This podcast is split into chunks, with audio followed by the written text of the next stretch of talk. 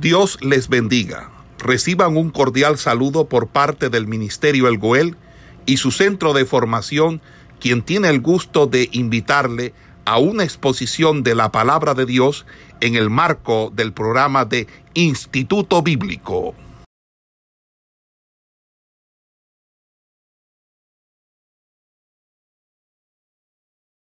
Analizando el capítulo 4 el capítulo 4, ¿verdad? De, del libro de los Corintios. El apóstol Pablo, como bien lo dijimos en su encabezado en el inicio del capítulo 4, eh, para tratar de bajar el, el, bajar el tono, ¿verdad? De, de, de, de envanecimiento, porque siempre el envanecimiento tiene el, tiene el, o se, o se de una manera de metáfora, eh, se, ilustra con altivez, o sea, estar el altivo. Entonces, este, el problema era que ellos tenían a los ministros, a los, hombres que Dios usaba, ¿verdad? A los hombres que, que de alguna manera u otra ya tenían madurez para instruirlos a ellos. Ellos lo estaban mirando como una competencia. Y ahora el apóstol Pablo, como lo dijimos, él en el capítulo 4 comienza diciendo que, que dice, así pues, ténganos los hombres por servidores de Cristo y administradores de los ministerios de Dios. Perdón, de los misterios de Dios. Entonces, eh, la palabra siervo allí es la palabra que se utilizaba para el que servía a, a las personas nobles, ¿verdad? Recuerde que las personas nobles eran las personas eh, pudientes que económicamente estaban bien y ellos tenían servidores en sus hogares que estaban pendientes de los hijos, que estaban pendientes de la, de la, de la, del quehacer de la casa. Entonces ellos lo contrataban como servidores y Pablo utiliza esa metáfora para decir que los ministerios no son objetivos de, de, no son objetivos de, que los idolatren, porque ellos a la postre son servidores y administradores de las cosas de Dios.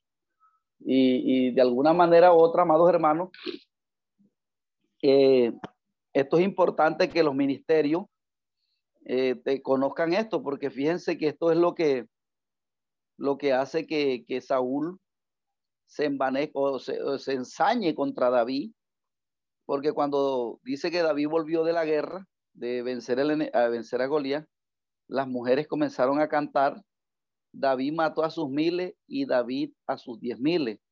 Y esto hizo que, que esto hizo que David, ¿verdad? Se ensañara con David. A veces los, los, eh, el pueblo, ¿verdad? Tiende a idolatrar a los predicadores o a los hombres que Dios usa para, eh, en beneficio de ellos, son objetos de adoración. Y entonces, eh, cuando el pueblo hace esto, ¿verdad? Entonces, lo que trae como consigo es primero que la persona usada por Dios se convierte en un ídolo. Y usted sabe que los ídolos en este tiempo es eso, el, ídolo en este tiempo, mientras que el ídolo en el tiempo de, de Elías era, eran estatuas, los ídolos que Satanás utiliza hoy son personas. Por eso usted ve que en la farándula la gente idolatra al otro hombre, en el fútbol, en las distintas disciplinas del deporte, de la política. La gente tiene sus ídolos. Y siempre en el mundo la persona se identifica con un ídolo es para, para, creer o, para creerse, o sea, si una persona en el, en el, en el ámbito político se identifica con un, con un partido, entonces ese se cree superior al otro. Entonces ese mismo mecanismo se trasladó a la iglesia. Y en la iglesia nosotros conocemos que el principio de lo que Dios enseña es que aquí el que quiera ser mayor debe ser el que sirve.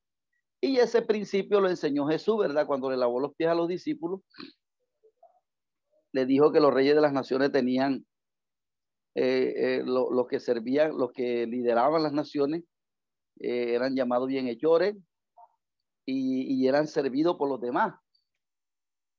Pero él dice, aquí no será así, sino que aquí el que quiera ser mayor debe ser el que sirve.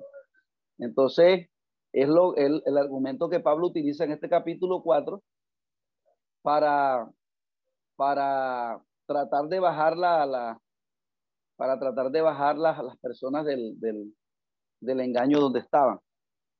Entonces aquí se resalta, ¿verdad? Que los, que lo, en este caso Pablo, Apolo, Cefa y Jesús no eran, eh, bueno, el único que, el único que merece ser adorado, idolatrado es Cristo pero los demás, y eso. Alguien dirá, bueno, yo tengo a Cristo, pero si tiene, si se rechaza a su hermano, tiene competencia con su hermano, lo que se dice no es consecuente con lo que se vive, porque una de las cosas que, que o sea, el fruto que, que hace que usted y yo tengamos comunión con Cristo y, este, y que tengamos, o sea, nadie puede tener comunión con Cristo, amado, si no tiene comunión con los hermanos. Eso es, eso es algo que es una nube donde la iglesia se tiene que bajar en este tiempo.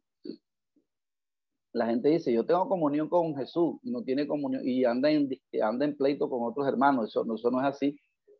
Una persona que esté en pleito con el hermano eh, no puede tener comunión con el Señor. Eso le impide tener comunión con el Dios, con el Dios vivo. Entonces él comienza ahora a hablar de los ministerios, ¿verdad? Y dice que ahora bien se requiere que los administradores, que cada uno se hallado fiel. Y comienza a hablar del, ministerio de él, ¿verdad? Y, comienza a hablar de una parte aquí muy importante. Dice que yo en muy poco eh, tengo el ser juzgado por vosotros o por tribunal humano. Y aún ni yo mismo, y ni aún yo mismo, ni aún yo mismo me juzgo. Y ni aún yo me juzgo a mí mismo. Porque aunque de nada tengo mala conciencia, no por eso soy justificado, pero el que me juzga es el Señor. No juzguéis nada antes de tiempo hasta que venga el Señor, el cual aclarará también lo oculto de las, de las tinieblas y manifestará las intenciones de los corazones. Y entonces cada uno recibirá su alabanza.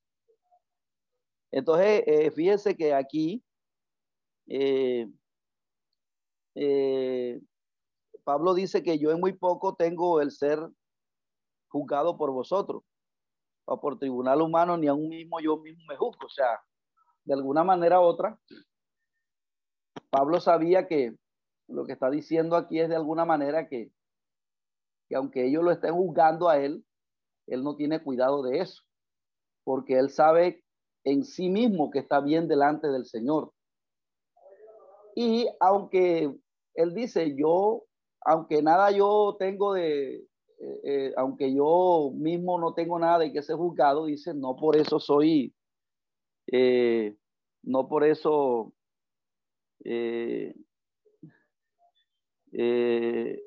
o por tribunal humano ni aún mismo me juzgo, porque aunque nada tengo mala conciencia, no por eso soy justificado pero el que me juzga es el Señor. Este, estos pasajes, amados hermanos, han, han tomado un giro, han tomado un giro hasta tal punto que hoy en día eh, los que están practicando el pecado dentro de las iglesias utilizan el, el, el concepto de no juzgar como, como un acto, como, una, como un mecanismo de defensa para que no le reprendan el pecado.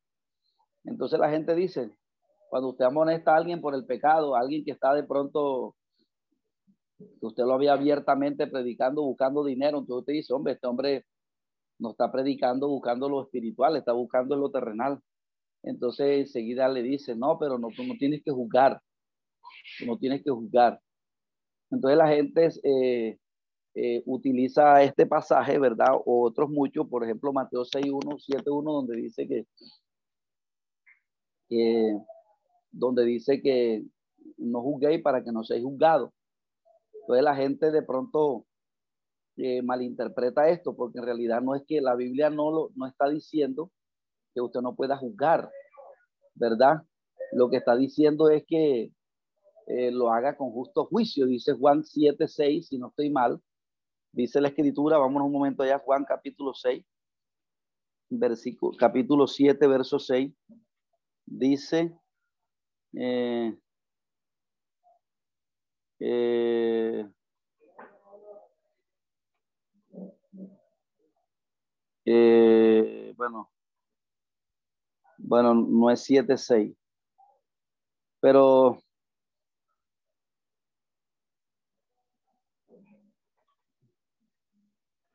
eh,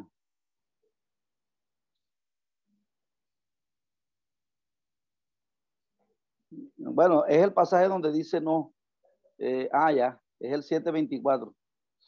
Es el 724 de Juan. Dice, no juzguéis según las apariencias, sino juzgar con justo juicio. Entonces, fíjense que, que lo que Dios está en contra es que usted juzgue según las apariencias. Es decir, que hay personas que eh, todavía no tienen un análisis exhaustivo de la situación y enseguida eh, van este, vetando al otro. O porque le dijeron, no, mira que este hermano es esto, esto, esto y aquello. Inmediatamente la persona dictamina un juicio contra él declarándolo culpable. Porque cuando a mí me vienen a hablar mal de alguien y yo dictamino, yo dictamino un juicio cuando yo tomo un distanciamiento con esa persona que me vinieron a hablar mal sin yo consultar con él sin yo consultar con él si lo que me dijeron es verdad, porque toda persona tiene, todo acusado tiene derecho a su legítima defensa. Cuando usted le vengan a hablar mal de alguien, amados hermanos, la persona de que le vengan a hablar mal tiene derecho a su legítima defensa, porque dice el proverbio que parece justo el que primero aboga por su causa pero viene el otro y lo descubre y entonces, entonces queda mal. Entonces, por ahí personas que le vienen a hablar mal de, otro a uno y entonces hay personas que inmediatamente toman distanciamiento con ese que le vinieron a hablar mal sin él, sin, eh, sin escuchar su legítima defensa. Entonces, entonces, ¿qué pasa? Que no, que, que yo presto el oído para que me hablen mal. Eh, eh, eh, yo presto el oído para que me hablen mal de alguien y yo escucho a esa persona. Entonces, no le doy al otro la misma atención para que el otro se defienda. Entonces, la Biblia lo que está estableciendo es que uno hace, uno, uno juzga, uno no puede establecer un dictamen, ¿verdad? Si primero las pruebas no, de la, si no se tiene evidencia de la, de la, de lo que se va a acusar de la persona o de lo que se está, pero si hay una, si, por ejemplo, es una prueba, ¿verdad? Real que la persona está en dicha conducta y, y, es un caso este, eh, notorio y hay pruebas de ello, entonces eso sí se puede juzgar porque el pecado, el pecado se puede juzgar. La de hecho, la Biblia dice que el espiritual juzga todas las cosas, pero él no es juzgado de nadie. Entonces, eh, el apóstol Pablo aquí eh, está diciendo que yo en muy poco tengo el ser juzgado por vosotros o por tribunal humano, ni aún a yo mismo me, ni aún yo me juzgo a mí mismo. Entonces Pablo está hablando de la conciencia que él tenía tranquila, ¿verdad?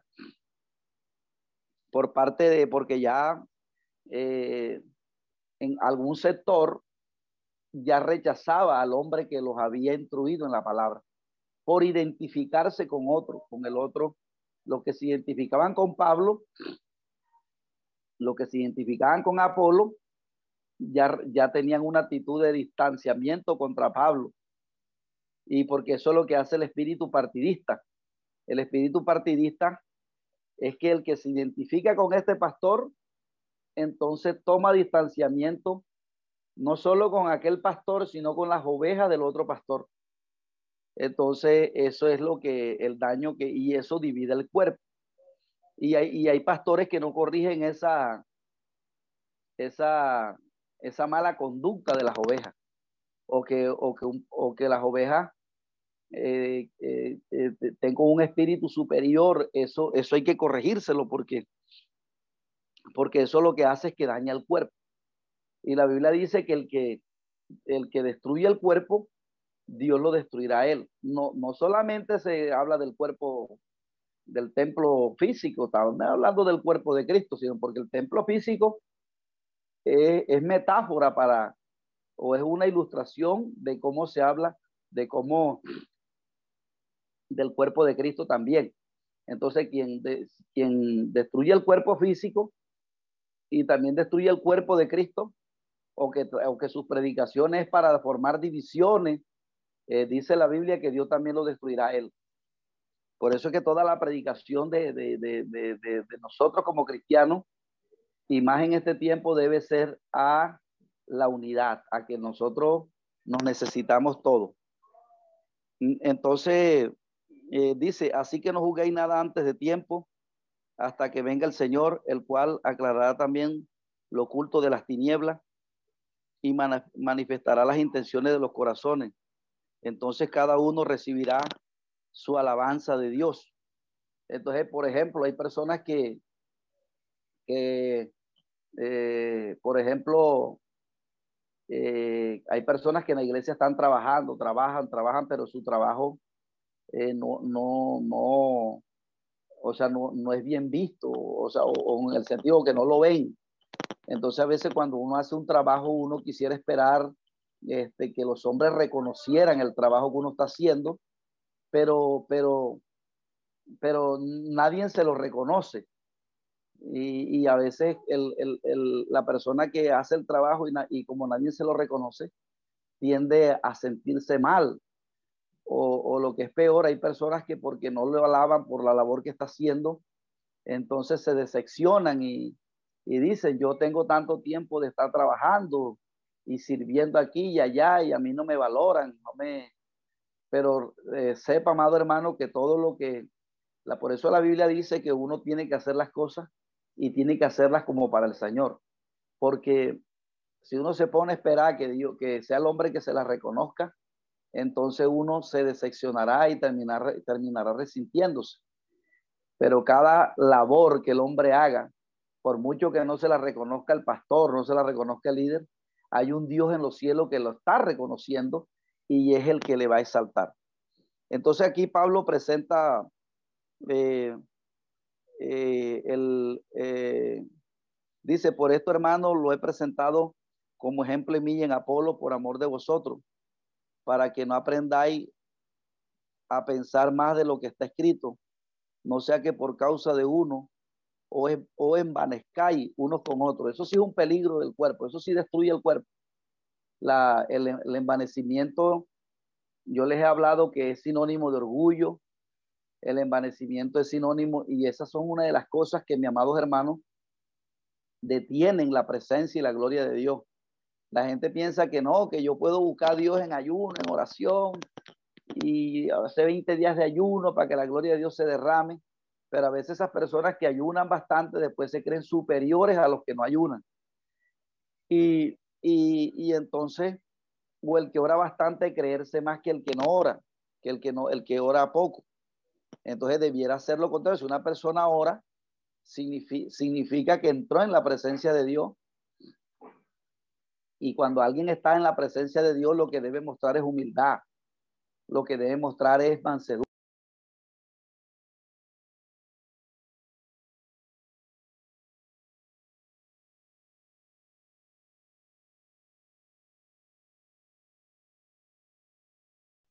O es un invitador.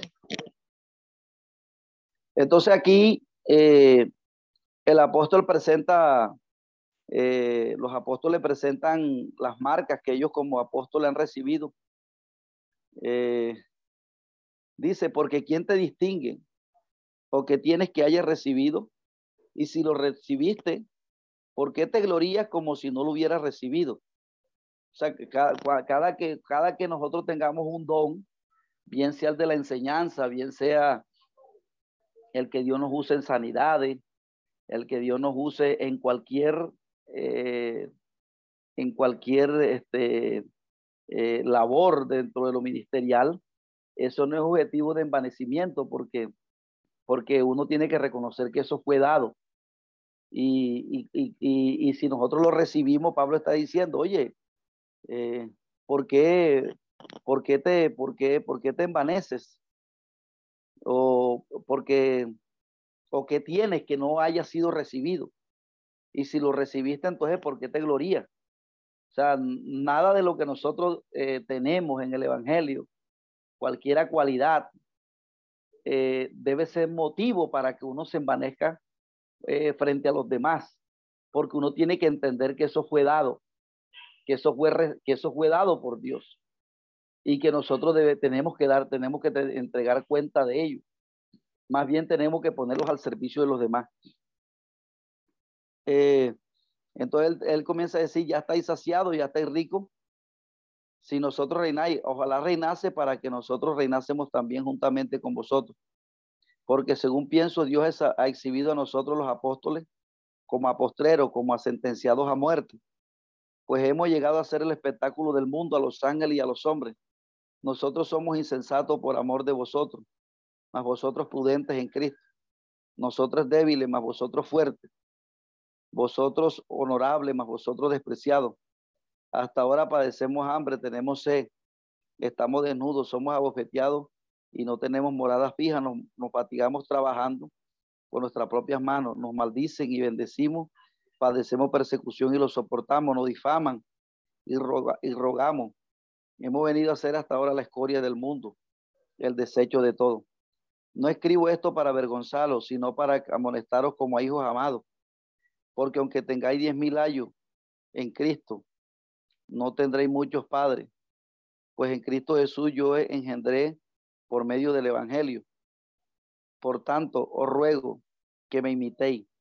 Por esto mismo he enviado a Timoteo, que es mi hijo amado y fiel en el Señor, el cual, el cual recordará mi proceder en Cristo de la manera que enseño en todas partes y en todas las iglesias. Pero iré pronto a vosotros. Eh, ah, perdón, el 18 dice, más algunos están envanecidos como si yo nunca hubiese de ir a vosotros, pero iré pronto a vosotros, si el Señor quiere, y conoceré no las palabras, sino el poder de los que andan envanecidos, porque el reino de Dios no consiste en palabras, sino en poder.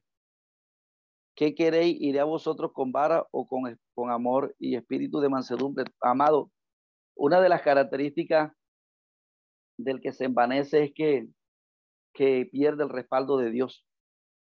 Entonces Pablo les está diciendo aquí, aunque tengáis, eh, eh, aunque tengáis muchos padres, eh, o, o, aunque tengáis muchas personas que te están instruyendo, no deben olvidar que yo fui el que les entré por medio del Evangelio. O sea, el apóstol Pablo fue el que primero llevó el evangelio a, a, a. Acaya era la región y la ciudad cuya ciudad principal era los Corintios. Y, y él está diciendo, aunque ustedes tengan muchas personas que les instruyan ahora, sin embargo, ustedes no deben olvidar que yo fui el que los engendré. Por, por, fue por, por, por este instrumento que ustedes conocieron el Evangelio y salieron de esa vida pagana eh, donde salieron. Entonces él dice, por tanto ruego que me imitéis. Y, comienza a decirles, ¿verdad?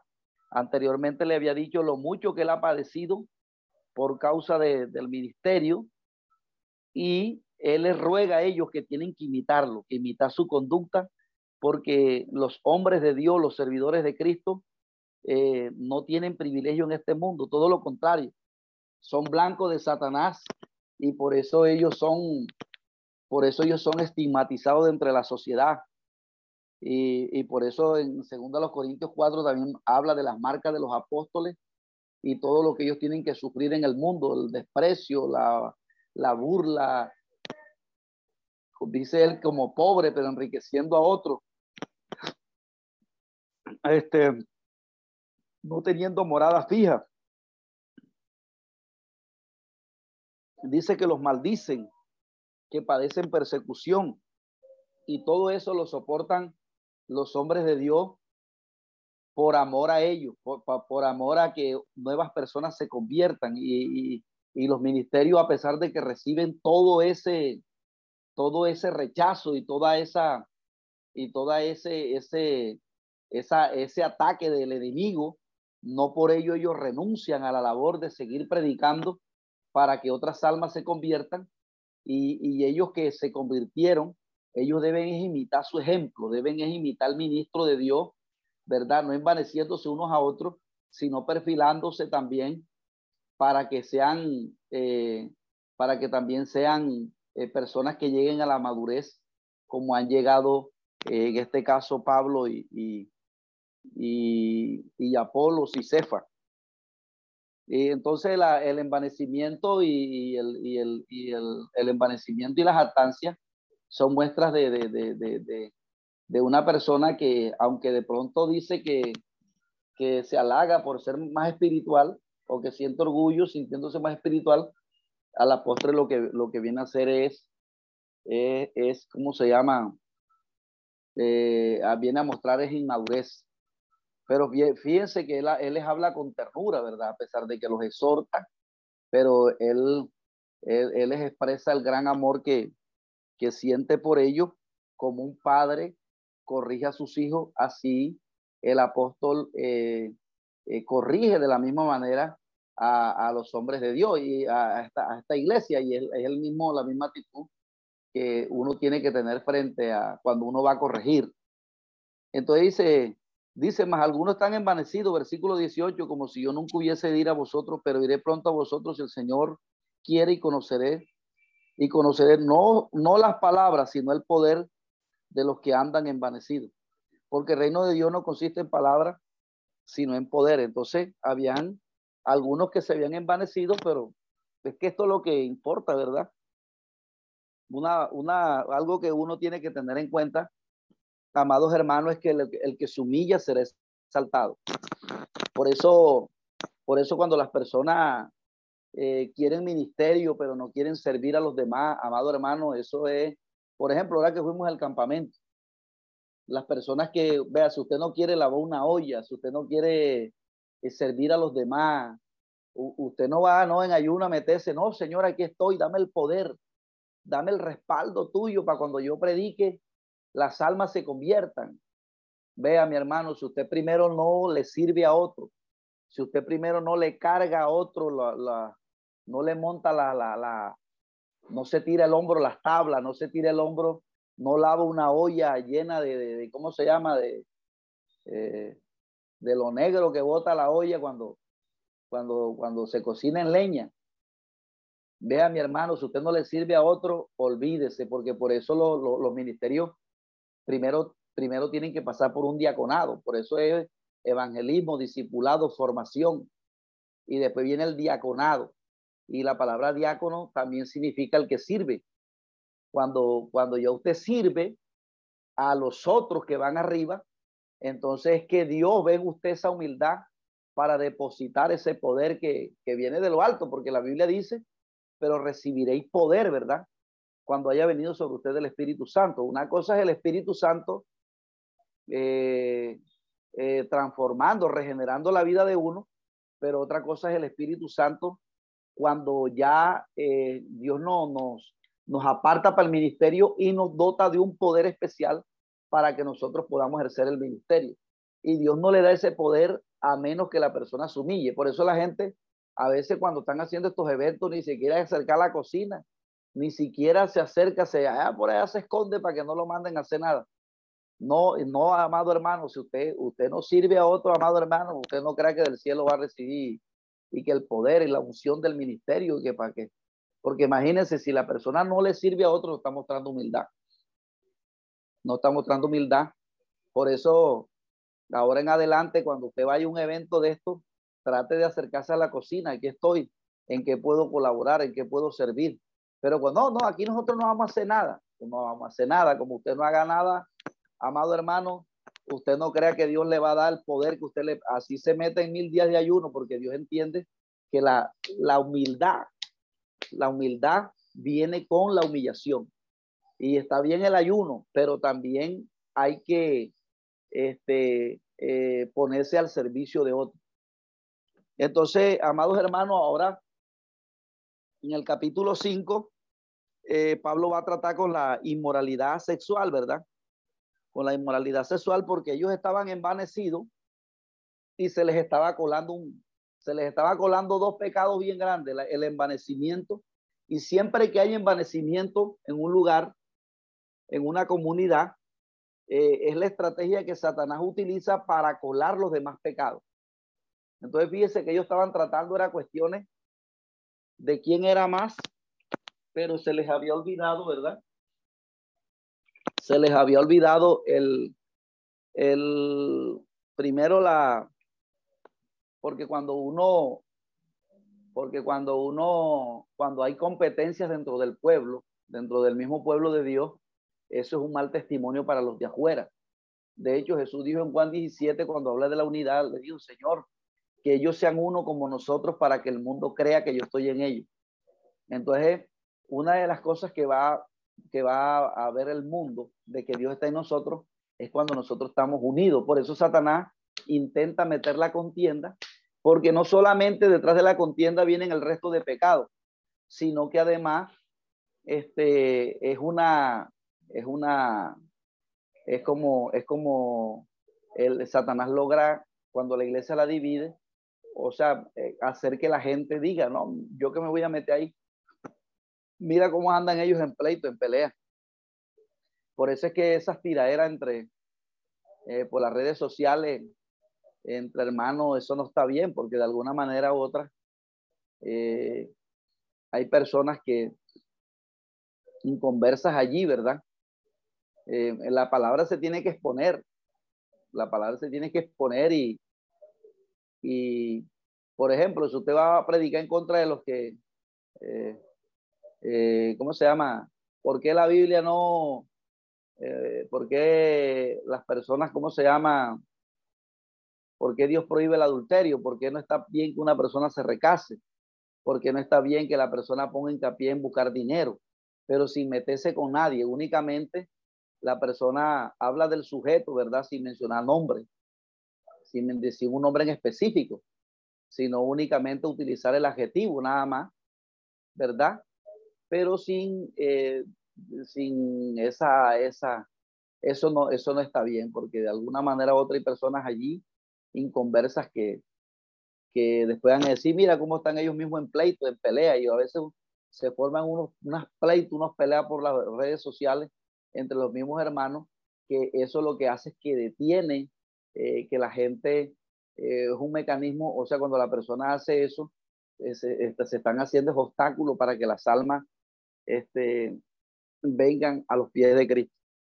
Entonces dice, se oye, de cierto se oye que hay entre vosotros fornicación, y tal fornicación ni aún se nombra entre los gentiles, tanto que algunos tienen la mujer de su padre bueno, usted sabe que Corintio era conocida porque eh, era, una, era, un, era, una, era un puerto y, y allí como se movía bastante la economía, pero también se, se movía bastante la inmoralidad sexual.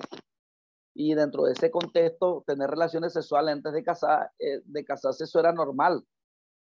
Eh, es como ahora, la gente ve pecado nada más el que mata, el que roba, pero el que fornica, eso es normal. Y, y hasta, hasta, hasta hay pastores que ya bautizan a los otros sin, sin, sin casarse porque ellos ven, ellos ven ese pecado como algo normal. No, el hermano vive con la, con la muchacha, tienen tres hijos, pero ellos no están casados.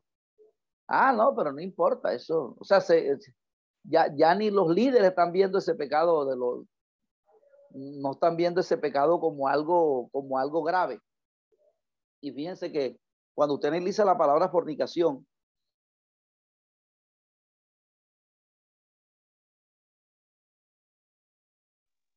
O sea que cuando dos personas están teniendo relaciones antes de casarse, la Biblia los llama prostitutos.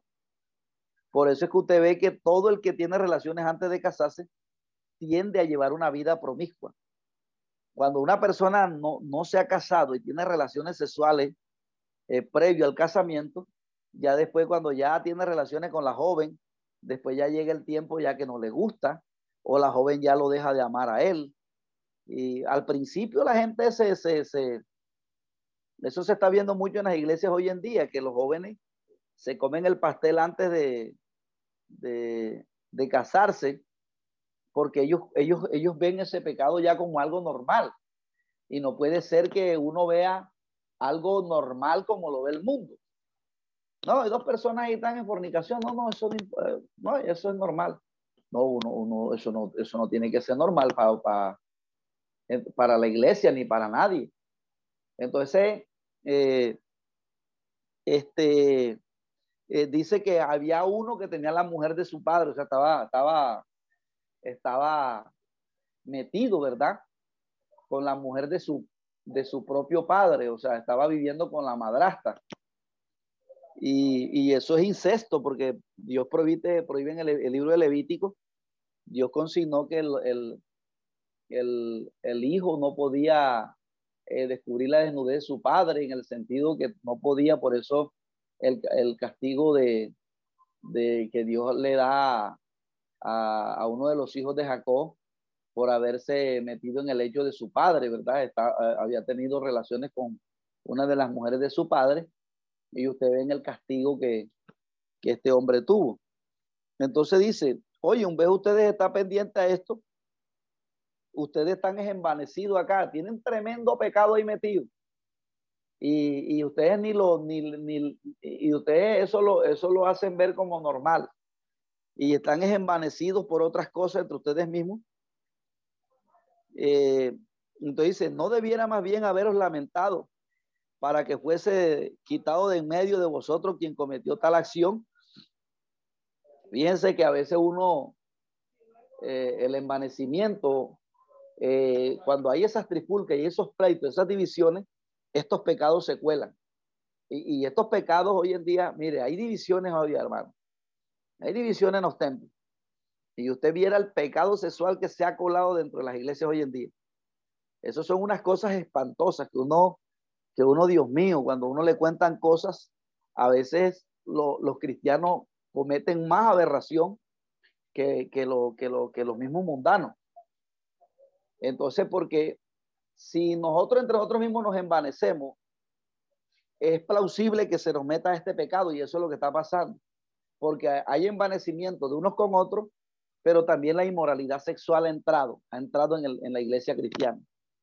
Eh, y, ese pecado está oculto, porque hoy en día la, persona cuando peca está por debajo, entonces él sigue ministrando, porque él dice, el diablo le dice. Deja el gato quieto, deja el gato quieto. El del gato, Dios le bendiga, hermano, tiene el micrófono abierto.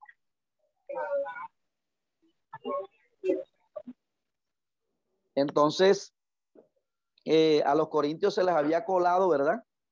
Tremendo pecado, eh, que era que uno estaba, eh,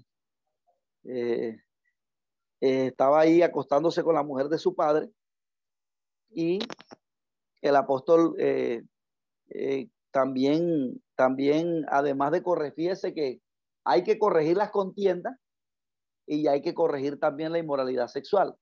O sea, no solamente corregir la inmoralidad sexual, sino también corregir las contiendas. Hoy nosotros queremos corregir la inmoralidad sexual, pero no queremos corregir las contiendas. Y es que la contienda también es una obra de la carne. La contienda, el envanecimiento, el pleito. Eso también hay que corregirlo porque es una obra de la carne. Y entonces la gente nada más se quieren corregir los pecados sexuales, pero no se quiere corregir las contiendas. Y aquí vemos que se están corrigiendo las dos cosas, ¿verdad? Porque ambas destruyen el cuerpo. Dice, eh, ciertamente yo como ausente en cuerpo, pero presente en espíritu, ya como presente, he juzgado el que tal cosa ha hecho en el nombre de nuestro Señor Jesucristo, reunidos vosotros y mi espíritu, con el poder de nuestro Señor Jesucristo, el tal se ha entregado a Satanás para destrucción de la carne, a fin de que el espíritu sea salvo en el día del Señor. La gente con este texto ha hecho una dualidad hablando de que el cuerpo no sirve, que el, cuerpo del pecado es destruido y que el espíritu nada más es lo que es salvo.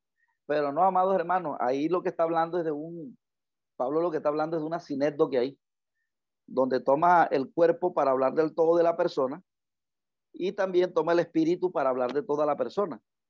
En el, entonces dice, el tal se ha entregado a Satanás para destrucción de la carne. Entonces el término carne ahí es utilizado para hablar del hombre según Adán. No, no, no para que usted tome y que no, que la carne despreciarla. Porque este, de este texto la gente eh, ha mal enseñado, que, que, tiene un desprecio por el cuerpo físico. Entonces la gente este, con esto ha metido el platonismo en la iglesia, ¿verdad? Que, que no, que, que lo que importa es el espíritu, el alma no importa, el cuerpo no importa, no. Aquí, aquí se está usando es una sinedo, que ya note ese término ahí, sinedo que, y averigüe ese término en, en, en ¿cómo se llama? En, y averígüelo. Y usted aquí, cuando escuche un término de uno aquí, anótelo y después lo averigua en su casa. Y entonces, ahora busque sinedo que es en la Biblia y averígüelo. ¿Está anotando, hermano? Anote ese término en la Biblia y, y, lo busca. Sinedo, que ¿cuántas veces aparece la palabra sinedo que es una figura de edición en la Biblia? Y usted lo anota porque a veces la gente interpreta mal la escritura por no saber los recursos literarios que la Biblia tiene. Entonces dice que el tal se ha entregado a Satanás para destrucción de la carne, a fin de que el espíritu sea salvo en el día del Señor. También se toma la palabra espíritu para hablar de un ser completo. Por ejemplo, eh, el, apóstol Juan dice, amado, no creáis a todo espíritu, sino probad los espíritus, porque muchos falsos profetas han salido por el mundo. Entonces, espíritu ahí no se está hablando de un espíritu que no tiene cuerpo, no se está utilizando una que también, sino que se toma espíritu para hablar de un ser humano. Lo mismo se toma carne para hablar de un ser humano, sino que casi, casi, casi siempre Pablo utiliza el término carne para hablar de la naturaleza que usted tenía estando sin Cristo. Eh, y, toma espíritu para hablar del hombre que ya está en Cristo, el hombre que está siendo renovado. Entonces, por eso él dice, anda en el espíritu y no satisfagáis los deseos de la carne, porque él utiliza el término carne para hablar del hombre que fornica, que adultera, que tiene toda esta malicia que estaba teniendo el varón de Corinto. Entonces, eh, algunos dicen que entregar a este hombre a Satanás, que el cuerpo del pecado se ha destruido, no está diciendo que nada más la carne que se le va a entregar a Satanás, sino el ser completo.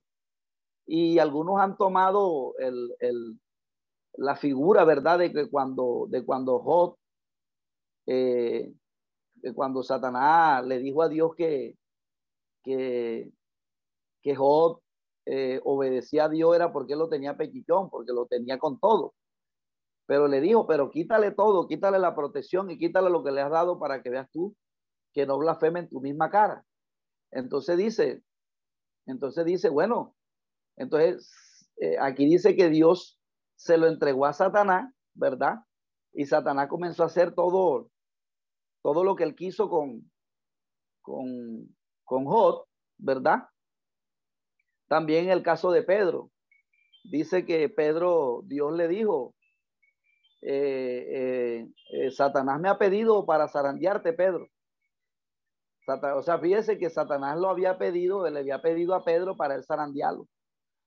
Y fíjense que, que Pedro, que Pedro dijo, no, aunque me, me costara la vida, no te negaré. O sea, el ego se le saltó ahí, porque él como que quería ser como que más que los demás. Y no, y no, pero no confiando en la ayuda de Dios, sino confiando en su propia ayuda, sino confiando en su propio, sino confiando en él mismo. Porque cuando uno confía en uno mismo, ahí uno está eh, mostrando una actitud de soberbia. Y fíjense que, que cuando eh, Satanás logró, eh, cuando él logró, ¿verdad? algunos dicen que en ese, en ese momento Dios le permitió a, a, a Satanás que tomara la vida de Pedro. Y lo tomó de tal manera que lo terminó negando, mientras que Job no lo negó. Y ambos, eh, mientras que el uno salió bien librado de la prueba, ¿verdad? Porque Job nunca lo negó y siempre se mantuvo firme. Pero lo que se quiere resaltar en el, en el caso de Job es que él fue entregado a Satanás. ¿Verdad? Y en el caso de Pedro también fue entregado a Satanás, pero Pedro, eh, eh, cuando lo negó, después esa experiencia lo hizo reflexionar. Dice la Biblia que lloró amargamente, ¿verdad? Porque había traicionado al Señor. Entonces Pablo lo que está diciendo es, entregado a Satanás, era que lo descomulgaran de la iglesia, que, que lo, lo sacaran de allí y con el propósito de que, de que Satanás tratara con él, ¿verdad? En el sentido de que así como Pedro, después que, después que Pedro falló al Señor, lloró amargamente, se arrepintió y tomó, y tomó conciencia, ¿verdad? O sea, esa lección le enseñó. Entonces, más o menos hay personas que persisten en pecar y que las personas, eh, usted les dice, les dice, ya llega un momento donde, donde esa persona a veces tiene que el enemigo cogerlas y, y ponerlas a sufrir de tal manera para que después yo, para después, para que esa misma experiencia le sirva como, como, como una manera de corrección, porque a veces se quiere corregir a las personas, uno lo quieren corregir y uno no quiere y a uno le advierte y uno no quiere y a veces uno tiene que vivir la situación para uno poder corregirse. Entonces, básicamente lo que significa allí el ser entregado de Satanás para, para destrucción de la carne a fin de que su espíritu sea salvo en el día del Señor. No, eh, dice, no es buena vuestra jactancia. No sabéis que un poco de levadura leuda toda la masa. Limpió pues de la vieja levadura para que sea nueva masa, sin levadura como soy, porque nuestra Pascua, que es Cristo, ya fue crucificada por nosotros. Así que celebremos la fiesta, no con la vieja levadura, ni con la levadura de malicia y de maldad. Ya fíjese que ahí habla del hombre según la carne, la vieja levadura hace referencia a la conducta que uno tenía estando sin Cristo. Ya cómo es posible que una persona eh, dentro del Evangelio y predicadores, eh, inclusive que tienen una mente, hermano, eh, yo, yo, vi el testimonio de un evangelista que el varón, hermano, el varón estaba callado y predicaba y hasta, hasta un día que, que nos fuimos a un retiro de ayuno y cuando vinimos de retiro de ayuno, eh, eh, la pastora lo confrontó y, el varón pudo testificar. Cuando el varón testificó, resulta que había tenido relaciones con cuatro mujeres en la congregación y estaba callado. era un hombre que predicaba y que lo invitaban a predicar a varios lados. Eh, hasta el día de hoy el varón está apartado, volvió a las drogas, entonces, fíjense ustedes de alguna manera eh, lo que Pablo está diciendo aquí, eh, ojo, porque tú estás en un territorio que tienes que, que tienes que despojarte de la vieja levadura, porque los que estamos en Cristo eh, celebramos, los, celebramos la Pascua con panes sin levadura y la levadura en, el, en, en, la levadura era, es levadura en representación del pecado, ¿verdad? O sea, los siete días de la fiesta de la Pascua, los judíos tenían que comer panes sin levadura y la levadura en esa fiesta representaba el pecado. Entonces, por eso Pablo está diciendo aquí, o sea, eh, eh, que estamos en un lugar, o sea, estamos en un, en un campamento, amados hermanos, que tenemos que ser cuidadosos con esto. O sea, como una persona que se dice ser predicadora, tenga esa mala conducta por debajo de, por debajo de cuerda. Entonces, normalmente, amados hermanos, fíjense que este varón había salido de las drogas, porque era un hombre que tenía una vida delincuencial y, había caído en cárcel y después Dios lo comenzó a levantar y lo usó como evangelista y el varón predicaba y usted viera ese varón predicando y después cayó en el sexo. Hoy en día volvió a las drogas otra vez porque el pecado es así. Entonces a veces la gente ve como, como grande nada más el pecado de la droga, del, homicidio, pero una persona que haya salido del lesbianismo, del homosexualismo, se tiene que cuidar porque se comienza su pecado acá, no, acá es insignificante y después el enemigo lo vuelve a llevar esa vida, que es donde el varón hoy está en día. Entonces, eh, eh, que tenemos que celebrar la fiesta con panes sin levadura, de sinceridad y de verdad. Entonces, si, si, si, si uno, uno sabe, amado hermano, uno sabe cuando, Cuando alguien le está llamando la atención que no es la esposa de uno. uno tiene que confesarlo. Uno tiene que confesárselo, bueno, no a todo el mundo, pero si tiene que haber una persona que le diga, pastor, me está pasando esto, ¿verdad? Cuando hay sinceridad y hay verdad, la persona no cae en el pecado. Pero cuando la persona se queda callada y no dice nada y le da rienda suelta a sus deseos, entonces fíjense el perjuicio que, que es para un ministro que no hable con sinceridad y que no hable con verdad. Dice, os escrito por carta que no juntéis con los fornicarios, no absolutamente con los fornicarios de este mundo, o con los ávaros, con los ladrones, o con los idólatras, pues en tal caso sería necesario salir del mundo. Más bien escribí que no juntéis con ninguno que llamándose hermano fuera fornicario o ávaro o idólatra o maldiciente o borracho o ladrón con el tal Nicomai. Porque qué razón tendría yo para jugar a los de afuera? ¿No jugáis vosotros los que están adentro? Porque los que están fuera, Dios juzgará. Quita pues ese perverso de entre vosotros. Entonces, hoy en día estamos en un problema que la gente se bautiza y son cristianos, pero siguen siendo idólatras, siguen siendo fornicarios dentro de la casa de Jehová. Y aquí la Biblia dice, hay que hacer una ruptura y y hay que, en los que estamos dentro, tenemos que caminar eh, con temor y reverencia en este camino. Porque muchas personas a veces entran, ¿verdad?